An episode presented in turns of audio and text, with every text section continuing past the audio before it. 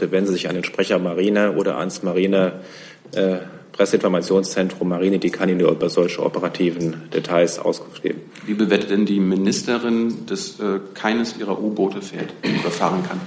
Ja, das ist natürlich kein äh, guter Zustand. Zustand. Wir würden uns gerne wünschen, dass die Einsatzbereitschaft höher ist. Äh, nur manchmal ist es halt technisch so, dass der Teufel im Detail steckt. Das haben wir nicht nur bei diesem System, das haben wir auch bei anderen Systemen. Äh, wer so komplexe äh, Systeme betreibt wie die Bundeswehr in so großer Zahl, der muss lernen, mit diesen Umständen umzugehen. Liebe Kolleginnen und Kollegen, ich begrüße Sie an diesem Freitag zur Regierungspressekonferenz. Ich begrüße den stellvertretenden Regierungssprecher Herr Streiter und die Sprecherinnen und Sprecher der Ministerien. Hey Leute, Jung und Naiv gibt es ja nur durch eure Unterstützung. Ihr könnt uns per PayPal unterstützen oder per Banküberweisung, wie ihr wollt. Ab 20 Euro werdet ihr Produzenten im Abspann einer jeden Folge und einer jeden Regierungspressekonferenz. Danke vorab. Wir beginnen an jedem Freitag mit den Terminen der Kanzlerin, die sich für die nächste Woche, wie ich sehe, auf einen Tag konzentrieren. Das ist gut. Äh, die Termine der Bundeskanzlerin konzentrieren sich auf Dienstag, den 24. Oktober. Da nimmt die Bundeskanzlerin um 11 Uhr an der konstituierenden Sitzung des 19. Deutschen Bundestags im Reichstagsgebäude teil. Dem am 24. September neu gewählten Deutschen Bundestag gehören 709 Abgeordnete an, darunter auch eben die Bundeskanzlerin. Zuvor nimmt sie um 8.30 Uhr an einem ökumenischen Gottesdienst in der französischen Friedrichstadtkirche am Gendarmenmarkt teil. Und am Nachmittag überreicht dann der Bundespräsident der Bundeskanzlerin sowie den Bundesministerinnen und Bundesministern in Schloss Bellevue die Urkunden über die Beendigung des Amtsverhältnisses. Er wird voraussichtlich die Bundeskanzlerin mit der Geschäftsführung beauftragen. Die Bundesminister erhalten dann von der Bundeskanzlerin ein Schreiben mit der Bitte, ihre Geschäfte weiterzuführen. Das war's mit den öffentlichen Terminen. Schönen Dank. Ansonsten hat sie aber auch Termine, die sind aber nicht öffentlich. Ähm, oder nicht äh, oder regierungsseitig genau. geprägt. Ja, dann kommen wir zu Ihren Fragen. Gibt es Fragen zu diesen Terminen vielleicht zuerst? Herr Bonker. Weit. Herr Streiter, nur weil Sie sagten, voraussichtlich könnte die, Bundes, die jetzt noch amtierende Bundeskanzlerin mit der Geschäftsführung beauftragt werden. Äh, muss ich mir Sorgen machen? Gibt es irgendwelche Probleme oder Nein. Äh, könnte ein anderer sich dafür interessieren, für den geschäftsführenden Posten? Ja, das geht ja nicht. Es kann ja nur der geschäftsführend tätig sein, der es schon ist. Genau, das heißt, der, das wollte ich nur wissen, der Bundespräsident muss, er muss die jetzt amtierende Kanzlerin mit der Geschäftsführung beauftragen, weil Deutschland sonst führungslos wäre. Wäre sinnvoll, aber ich möchte da keinen beeinflussen. Da habe ich hier schon mal einen großen Fehler gemacht. Gibt es weitere Fragen zu diesem Komplex? Das sehe ich nicht. Gibt es andere Fragen? Herr Heller. Ich würde gerne vom Finanzministerium wissen, ich las heute irgendetwas von einer neuen Studie aus Ihrem Ministerium zu finanziellen Spielräumen, die da erheblich größer sind für etwaige Projekte der neuen Regierung, als man es bisher mit den etwa 15 Milliarden hatte, nämlich mehr als doppelt so hoch. Kennen Sie diese Studie? Ist das richtig, was ich da gelesen habe? Also ich kann Ihnen zu einer Studie nicht sagen. Ähm, ich kann Ihnen dazu sagen, dass es einen aktuellen Finanzplan gibt. Dieser enthält für die Jahre 2019 bis 2021 frei verfügbare Haushaltsmittel von kumuliert 14,8 Milliarden Euro. Ähm, zu neuen möglichen Spielräumen kann ich Ihnen hier nicht sagen. Also eine Aktualisierung dieser Zahl 14, noch was gibt es aus Ihrem Hause nicht. Mhm. Gibt es weitere Fragen zu möglichen finanziellen Spielräumen oder wie wir das immer nennen wollen? Sehe ich nicht. Andere Fragen? Herr Jung. Mit dem Rot äh, zum Fall Amri wollte ich nochmal kommen. Da gibt es jetzt Berichte, dass ein V-Mann aus NRW äh, den Herrn Ambri angestachelt haben soll, einen Anschlag zu begehen mit einem LKW. Hat, die, hat das BMI einen Kommentar dazu? Ja, ein, wie Sie, wie Sie sich denken, vorhersehbaren Kommentar. Zunächst ist es so, dass äh, wir uns ja sehr frühzeitig um maximale Transparenz bemüht haben und die im BMI vorliegende Erkenntnisse zu diesem Sachverhalt zusammengefügt haben, ähm, durch entsprechende Zulieferungen der hauptbetroffenen Bundesländer Nordrhein-Westfalen und Berlin ergänzt in einer Chronologie veröffentlicht haben, die Sie auch aktuell noch auf unserer Webseite nachlesen können. Dort werden Sie auch äh, feststellen, dass tatsächlich diese V-Mann-Thematik frühzeitig bekannt und von Nordrhein-Westfalen mitgeteilt wurde. Ähm, was die grundsätzliche ähm, Existenz dieses, äh, dieser, dieses Instituts anbetrifft, also dieses V-Mannes, ähm, zu konkreten Inhalten, Details und all dem, was jetzt ähm, ja wohl auf Grundlage von äh, in Nordrhein-Westfalen vorgehaltenen Aktenstücken berichtet wird, bitte ich Sie, die entsprechenden Fragen in Nordrhein-Westfalen ähm, abzuladen. Wenn ich es richtig verstanden habe, und das wäre sicher auch der geeignete Ort, wird sich ja der dort äh, im Nordrhein-Westfälischen Landtag tagende Untersuchungsausschuss auch mit diesem Sachverhaltsteil befassen. Herr Zehung? Wie würden Sie das denn bewerten, wenn sich das jetzt als äh, wahr herausstellt, dass ein V-Mann, also ein vom deutschen Staat bezahlter Informant, äh, diesen Terroristen angestachelt haben soll? Ja, wie Sie wissen, ist es ganz grundsätzlich äh, nicht meine Aufgabe, von Ihnen formulierte Hypothesen zu bewerten, und das gilt auch in diesem Fall. Gibt es weitere Fragen zu dem Komplex Amri? Das sehe ich nicht. Andere Fragen? Herr Jung, bitte. Das ist keine Themen heute. Ähm, ich wollte nochmal zu Kirkuk kommen und ähm, dem Kampf der äh, Peschmerga gegen die Iraker. Herr, Herr Flossdorf, Herr Streiter, auf welcher Seite steht die Bundesregierung bei diesem Konflikt? Das hat Herr Flossdorf angesprochen. Ich habe dazu nichts zu sagen. Auf welcher Seite steht die Bundesregierung? Ich kann gerne mal anfangen. Also die Bundesregierung, äh, das Auswärtige Amt fühlt sich wahrscheinlich auch noch angesprochen. Äh, wir haben eine sehr einheitliche äh, Haltung dazu. Für die Bundesregierung ist es ganz wichtig, den IS aus dem Irak zu verdrängen, nicht nur aus dem Irak, sondern äh, auch aus äh, Syrien und äh, anderen Gebieten der Bundesregierung war es auch immer sehr wichtig, äh, darauf hinzuwirken, äh, dass wir eine Einheit des Iraks äh, für sehr wichtig halten, für eine Aussöhnung äh, der Volksgruppen, die in diesem Staatsgebilde leben und sich untereinander verständigen auf eine gedeihliche Zukunft des gesamten Landes. Insofern sehe ich jetzt nicht, wie man die andere Frage, die Frage von Ihnen anders sinnvoll beantworten könnte. Sie sprechen davon, dass Sie den IS bekämpfen. Hier geht es darum, dass sich zwei äh, deutsche Alliierte bekämpfen. Wenn Sie darauf anspielen, dass es äh, in der vergangenen Woche äh, dort äh, zu äh, punktuell zu äh, gewaltsamen Auseinandersetzungen gekommen ist, äh, das ist eine Entwicklung, das hatten wir ja auch jetzt schon einige Male hier besprochen, äh, die von der Bundesregierung, auch vom Verteidigungsministerium äh, bedauert worden ist. Äh, nach den Informationen, die uns vorliegen, hat sich die Gesamtlage im Irak äh, beruhigt mittlerweile. Auch äh, die äh, Auseinandersetzung zwischen der autonomen äh, Regierung in Kurdistan, äh, den kurdischen Kräften, die außerhalb des äh, unbestrittenen Autonomiegebietes sich aufgehalten haben und auch Regierungstruppen unterschiedlichsten anderen Gruppierungen im Irak die Bundeswehr hat ja darauf reagiert in der vergangenen Woche, indem wir jetzt ausgesetzt hatten mit Entscheidung vom vergangenen Freitag, aber mit Wirksamkeit vom vergangenen Sonntag die Ausbildung auszusetzen. Mittlerweile hat sich die Lage schon wieder beruhigt und auch was verändert.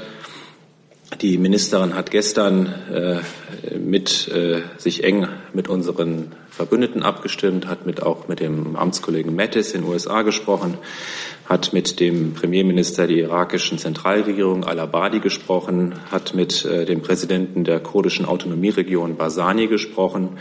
In all diesen Telefonaten hat sich klar herauskristallisiert, dass sich alle Seiten um eine weitere Beruhigung der Lage bemühen wollen und um politischen Ausgleich. Will das Auswärtige Amt noch was ergänzen? Nee.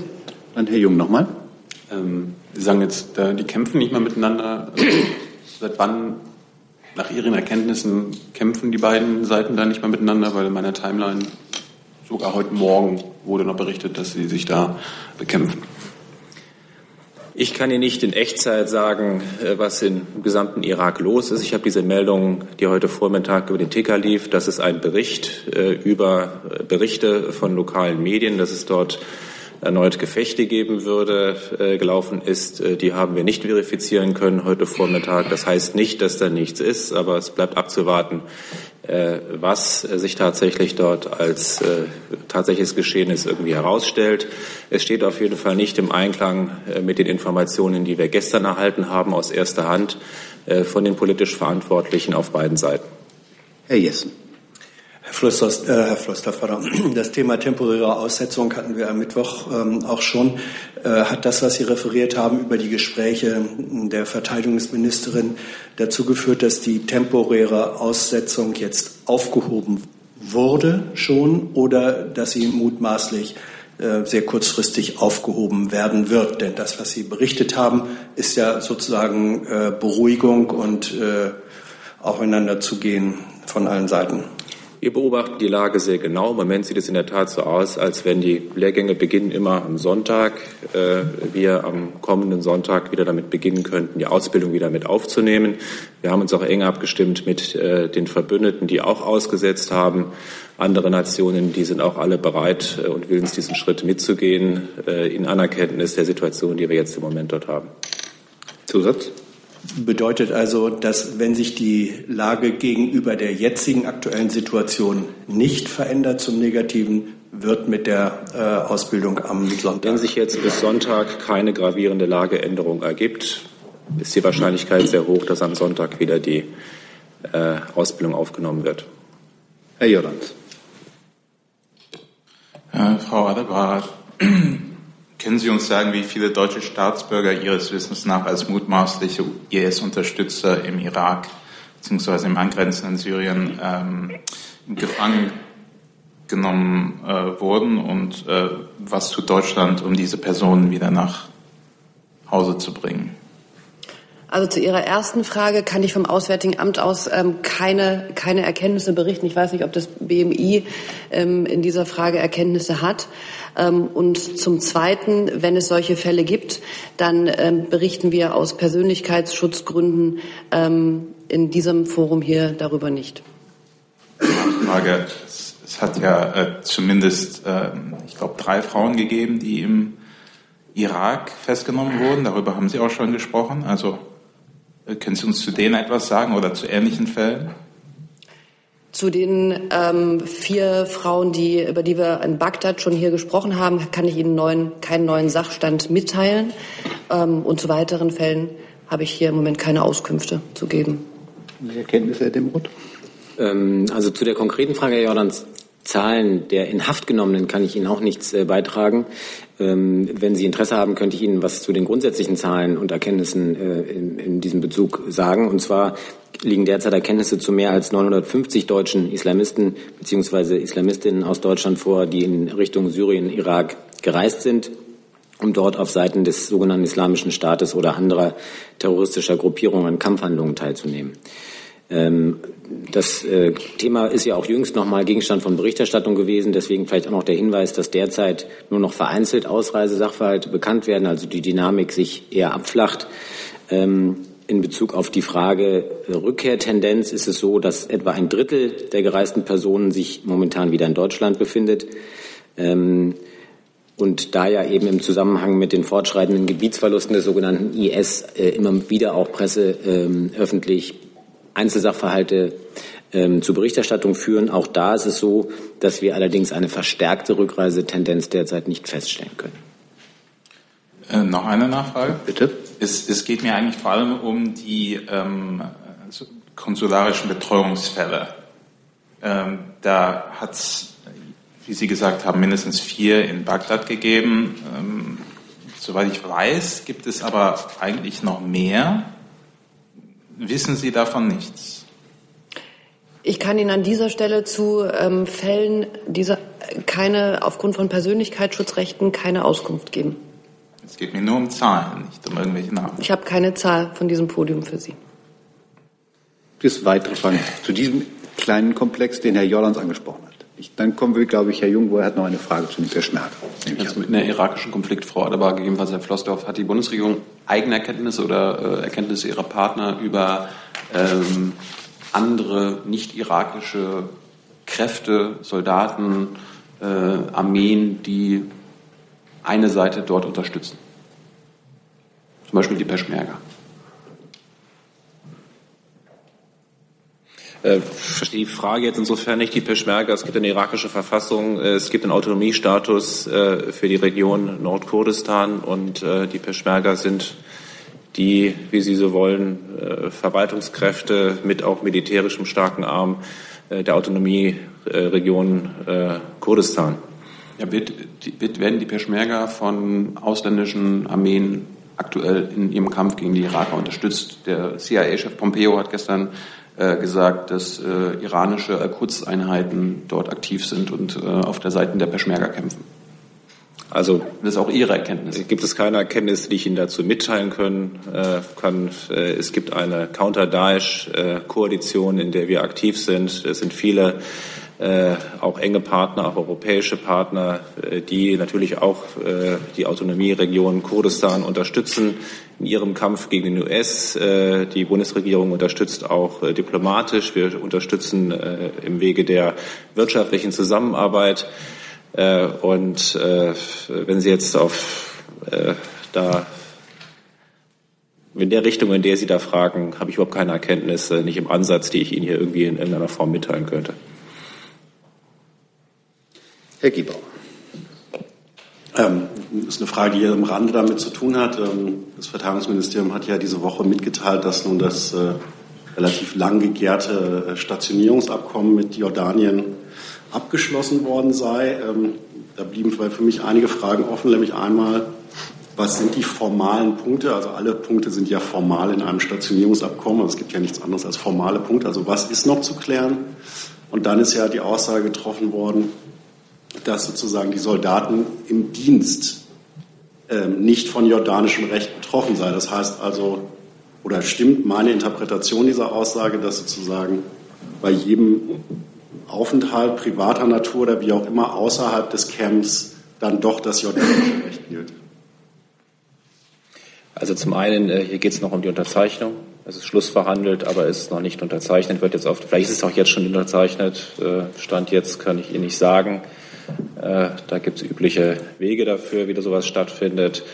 Zweite Frage ist, wir reden jetzt hier nicht, hier gelten in Jordanien al-Azraq die gleichen Regeln wie in Incirlik. Die Soldaten sind auf der Airbase, verlassen die Airbase nicht.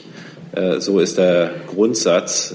Und natürlich gibt es vielleicht dienstliche äh, Geschäfte, die man außerhalb der Airbase erledigt, wenn Sie um Versorgung denken oder äh, andere Sachen. Aber äh, es ist jetzt nicht so, dass Soldaten ihre dienstliche Freizeit, die sie haben, in der Regel außerhalb der Airbase verbringen. Ein Zusatz dazu. Ähm, Frau Adebar, fürs Auswärtige Amt hat Herr Schäfer hier vor mehreren Monaten gesagt, dass man sich ganz sicher sei, dass man den bestmöglichen Schutz für die deutschen Soldaten in Jordanien erreicht hat. Mit diesem Abkommen, was jetzt ausverhandelt ist, hat man den bestmöglichen Schutz wirklich erreicht? Dazu habe ich von hier aus also weder Herrn Schäfers Bemerkung von damals noch nachzuinterpretieren, ähm, noch ist mir jetzt der genaue Inhalt des Abkommens bekannt. Ich kann da wirklich nur auf das BMVG und die Ausführungen verweisen. Also wenn es unterzeichnet ist, wird es auch im Gesetzblatt veröffentlicht. Dann können Sie auch äh, Details, die Sie da interessieren, äh, sehr genau nachlesen. Ich möchte aber auch hier einfach mal um äh, das auch einzuordnen, sagen, also wir haben hier alliierte Partner, befreundete NATO-Partner, auch europäische, die schon seit Jahren diesen Stützpunkt benutzen, die sich seit Jahren in diesem Land aufhalten, äh, zu den gleichen Bedingungen äh, wie äh, die Deutschen auch. Äh, und es gibt nach meiner Kenntnis auch viele tausend Touristen, die jedes Jahr das Land Jordanien bereisen, äh, dort jordanischem Recht unterliegen. Äh, und die Deutschen haben sozusagen im Dienst, sind sie dem deutschen Recht unterworfen. Und auch um gleich nochmal mit der Mehr aufzuräumen, hier würde irgendwie die Scharia in Frage stehen, äh, strafrechtlich. Und das ist der Bereich, auf den sich auch diese äh, SOFA-Abkommen auch immer beziehen, äh, gilt auch in Jordanien für die Jordanier keine Scharia. Es gibt in Teilen des Familienrechts dort, gibt es dort Reste, wo das nochmal angewandt wird. Insofern bitte ich da auch jetzt nicht äh, irreführender Presseberichterstattung aufzusitzen. Gibt es weitere Fragen zu der Stationierung, dem Stationierungsabkommen und Ähnlichem im Jordanien? Sehe ich nicht. Gibt es andere Fragen? Herr Jessen. Frage an Herrn Dr. Dimroth ähm, geht um die um eine Prognose oder Einschätzung der Familiennachzugszahlen äh, bei Flüchtlingen. Ich gehe davon aus, ähm, dass in Ihrem Haus inzwischen auch die Studie des IAB zur Kenntnis äh, genommen wurde, ähm, die im Schnitt zu einer deutlich niedrigeren Nachzugsquote kommt als andere Zahlen, die auch aus Ihrem Haus vorher kommuniziert worden sind. Ich glaube, das EAB geht von 0,3 aus, also auf drei Flüchtlinge käme dann ein Familiennachzug. Ähm, für wie seriös und belastbar und zutreffend halten Sie diese Studie? Ja, vielen Dank. Zunächst gibt mir das vielleicht nochmal Gelegenheit, äh, darauf hinzuweisen, dass ähm, wir schon immer Wert darauf gelegt haben, in den Zahlen, die kommuniziert oder diskutiert wurden, ähm, dass es sich dabei immer um Schätzungen gehandelt hat, eben nicht um sozusagen valide wissenschaftliche Zahlen. Das ergibt sich auch aus einer Reihe von Antworten der Bundesregierung auf parlamentarische Anfragen schon zu Beginn 2016 bis äh, in die jüngsten Tage hinein. Ähm, nur weil das teilweise ja so ein bisschen gegeneinander gelegt wird. Zu der Studie selbst bitte ich um Verständnis, dass wir im Einzelnen oder sagen wir mal abschließend jedenfalls, nachdem diese Studie gestern bekannt wurde und wir äh, und auch das BAMF im Übrigen weder an äh, der Bewertung oder Auswertung dieser Studie beteiligt waren, noch keine abschließende Meinung uns bilden konnten. Erkennbar wird aber jetzt, dass es zumindest schon ähm, einige methodische Fragen gibt, die noch im weiteren Verlauf auf, aufzuklären sind. Da geht es los äh, mit, der, mit dem befragten Personenkreis, denn befragt wurden ja Menschen, die zwischen dem 1. Januar 2013 und 1. Januar 2016 einen Asylantrag gestellt haben. Das ist also ja allenfalls ein Teilausschnitt äh, der Gruppe, die derzeit in Deutschland auffällig potenziell familiennachzugsberechtigt ist, der insbesondere aufgrund des Zeitraums sehr stark von der Gruppe der Menschen, die aus dem westlichen Balkan zu uns gekommen sind, geprägt sein wird. Ob und inwieweit das eine Auswirkung hat auf die Validität dieser Zahl, das äh, kann ich Ihnen jetzt noch nicht sagen. Aber diese Frage jedenfalls wird es im Weiteren zu klären geben. Ähm, es ist auch für uns jetzt noch nicht jedenfalls erkennbar auf Grundlage der Angaben in der Studie selbst, ähm, ob nur volljährige Personen befragt wurden, denn Nachzug kann ja auch zu Unbegleiteten erfolgen, die ihrerseits dann einen Anspruch haben auf den Nachzug ihrer Eltern. Auch die Frage der Repräsentativität ist für uns noch nicht hinreichend geklärt und schließlich räumt die Studie ja selber ein, dass ihr Ergebnis von verschiedenen Prämissen, Prämissen abhängig ist, nämlich Zuzugsentwicklung, Entwicklung der Schutzquote, Geschwindigkeit der Antragsbearbeitung, also selbst ein gutes Stück weit einräumt, dass es auch prognostischen Charakter hat, was dort an Zahlen genannt wurde. Das ist das, was ich Ihnen sozusagen als erste Einschätzung auf der methodischen Ebene hier schon anbieten kann. Ähm, wir werden uns das sicher noch sehr viel detaillierter anschauen müssen, um dann vielleicht auch zu etwas detaillierteren Bewertungen kommen zu können. Ja, danke schön. Ähm, ich glaube, es war ein Sondersegment in dieser Studie, das für Kriegsflüchtlinge aus Syrien besonders erhoben hat. Und da war, wenn ich das richtig sehe, der Faktor zwar etwas höher, 0,43 oder so, aber liegt eben deutlich doch noch unter den ähm, Faktor 1, der in der Vergangenheit kommuniziert worden ist. Ähm, wie werden Sie äh, weiterhin damit umgehen? Wenn ich es richtig sehe, ist das ja aber doch immerhin der erste äh, über reine Prognosen und Schätzungen hinausgehende äh, Ansatz einer Untersuchung. Ähm, werden Sie die Fragen, die Sie aufgeworfen haben, in den Diskussionsprozess dort seitens des BMI einbringen oder erwägen Sie eigene Studien ähm, wissenschaftlicher Art in Auftrag zu geben oder haben Sie das schon getan? Also ähm, sicher wird, wie gesagt, äh, uns diese Studie insoweit noch ein Stück weit beschäftigen, als es darum geht, einerseits diese methodischen Fragen zu klären, um mehr Gewissheit darüber zu erhalten, wie valide die Aussagen sind, die diese Studie trifft. Da hatte ich versucht, gerade auszuführen, dass es da zumindest Fragen gibt, die gewisse Zweifel rechtfertigen. Und äh, selbstverständlich wäre dann am nächsten Schritt, wenn diese Erkenntnis gereift ist, auch die Frage, ähm, ob möglicherweise ähm, die potenziellen Schwächen, die in dieser Studie enthalten sind, eine eigene Beauftragung dann als erforderlich erscheinen lassen. Ich glaube aber, in dieser Reihenfolge macht es Sinn und nicht umgekehrt. Herr Jung dazu. Herr Demroth, äh, Ihr Minister hat ja in der Vergangenheit vor zwei Jahren noch von einer zwei- bis dreifachen Erhöhung der Flüchtlingszahlen durch den Familiennachzug gesprochen. Ähm, ich glaube, im Wahlkampf hat er noch von Faktor 1 gesprochen. Jetzt ist der Faktor deutlich geringer. Würden Sie denn sagen, dass Ihre eigenen Schätzungen äh, deutlich zu hoch waren. Also dass sie sich im BMI, im BAMF überschätzt haben und auch, dass diese Studie nun seriösere Schätzungen anbietet als ihre eigenen. Und Frau Adebar, das Auswärtige Amt war ja auch mal gefragt äh, in Sachen Familiennachzug, wie, wie bewerten Sie, Sie denn diese Studie? Also zunächst mal bei den Zahlen, die Sie zunächst genannt haben, hat es sich nicht um Schätzungen des BMI oder des Ministers gehandelt. Das hatten wir hier auch schon mehrfach besprochen, sondern er hat immer auf Experten verwiesen, die diese Zahlen formuliert haben. Die gibt es, das lässt sich nach, nachlesen. Ja, ähm, und er hat immer auf Experten verwiesen. Insofern sollten Sie das auch tun, wenn Sie ähm, jedenfalls äh, den Versuch eines Zitats unternehmen. Was den 1,0-Faktor anbetrifft, hatte ich gerade dachte ich jedenfalls auf die Frage von Herrn Jessen ausgeführt, dass sich eine Reihe von Fragen an die Validität der Studie erstmal richten. Insofern ist es doch äh, absolut äh, verfrüht, mich jetzt nach einer Bewertung äh, gegenüber dem Faktor 1,0 zu fragen, wenn ich Ihnen gerade ausgeführt habe, dass wir weder inhaltlich eine abschließende Bewertung haben, noch aber eben auf jetzt schon erkennbare methodische Fragen antworten. Wie soll man dann ähm, jetzt von dieser Stelle aus die von Ihnen erbetene Bewertung vornehmen? Das ist doch schlicht unmöglich. Frau Adebank. Also im Auswärtigen Amt liegt zu dieser Studie im Moment keine, keine Auswertung oder keine sonstige Befassung vor. Ähm, und insofern ist für das Auswärtige Amt ähm, zu sprechen zu diesen Fragen, ähm, was wir, womit wir dienen können und was wir, was wir analysieren können, sind Zahlen von erteilten Visa und von Terminanfragen. Das hatten wir in einer letzten der Bundespressekonferenzen ja auch schon ausführlich erörtert. Das ist unsere Zuständigkeit und das sind die Zahlen, die von unserer Seite da beigetragen werden könnten. Zusatz? Wann können, wann können wir mit einer Bewertung Ihrerseits äh, zu dieser Studie rechnen? Wann können wir danach fragen? Das ist jetzt eine spekulative Frage, kann ich Ihnen von hier aus jetzt so nicht beantworten, ob es die, in welcher Tiefe es die geben würde oder wird. Gibt es weitere Fragen zu dem Komplex? Herr Jessen. Doch noch mal eine Frage ans äh, BMAS. Wenn ich das richtig sehe, dann ist die Studie ja doch sozusagen ähm, unter der in einem Institut, äh, für das Sie zuständig sind, erhoben worden. Nun haben Sie gehört, dass es methodische Zweifel aus anderen Häusern äh, gibt. Sind Ihnen die schon vorher bekannt äh, geworden? Halten Sie die für relevant? Wie gehen Sie mit dieser Form von Zweifel um? Unsere Zuständigkeit ist die der Rechtsaufsicht über die BA und das IAB ist ein Institut der BA. Wir haben nicht die Fachaufsicht. Daraus mögen Sie schon entnehmen, dass wir nicht insofern zuständig sind, äh, dass wir die wissenschaftliche Güte dort erstellter Studien bewerten. Äh, und das ist auch in diesem Fall so. Nur um das klarzumachen, Herr Jessen, ähm, uns ist diese Studie gestern bekannt geworden.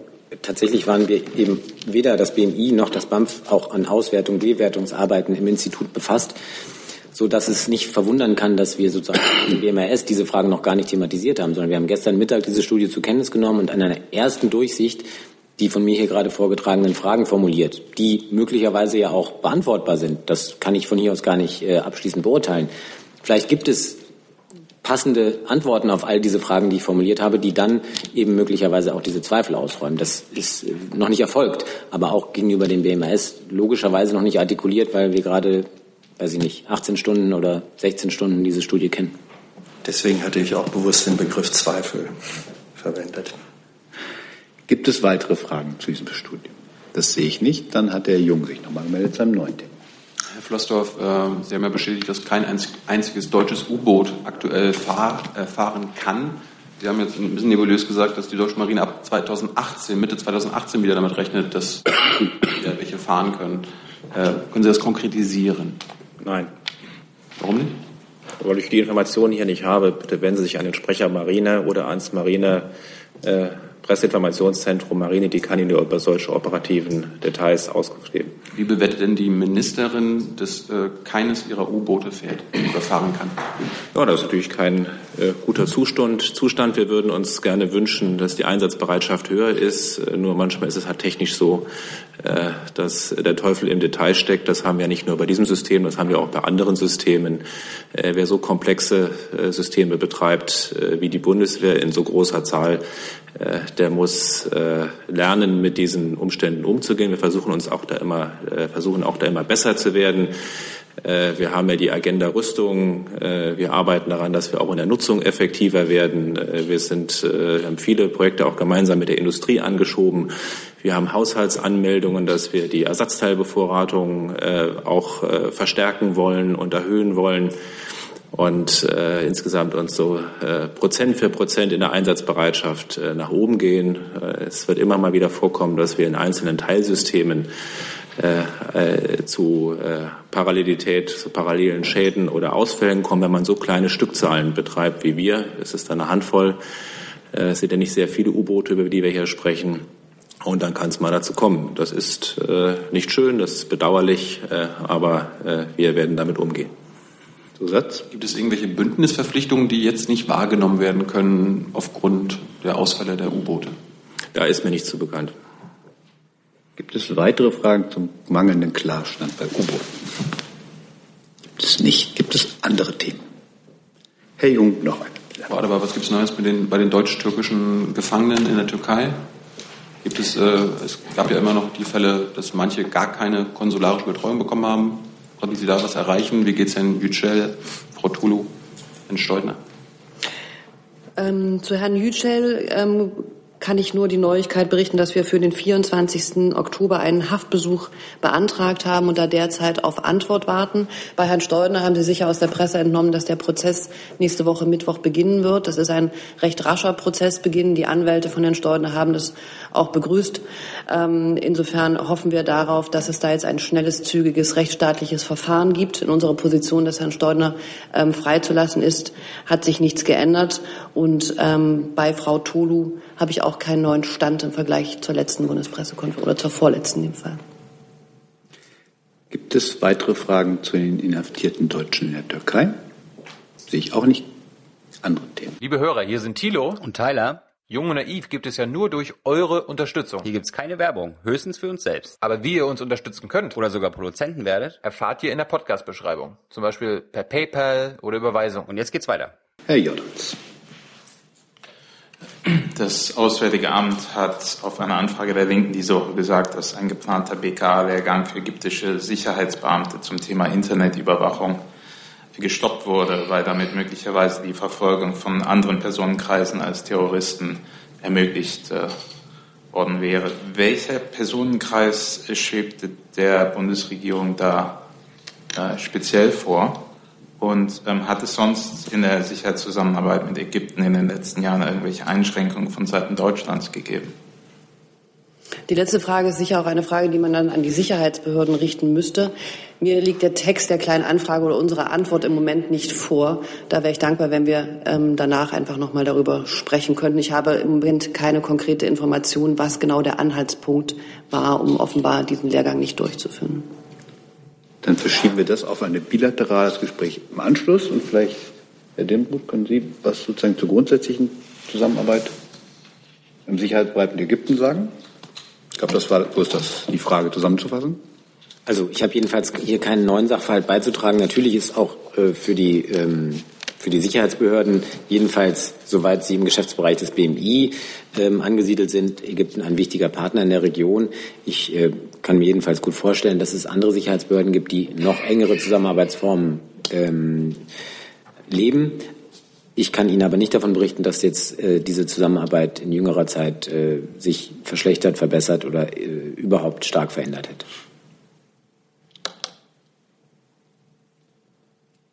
Gibt es weitere Fragen? Das sehe ich nicht. Dann danke ich für diese Regierungspressekonferenz, wünsche Ihnen ein schönes Wochenende und auf Wiedersehen.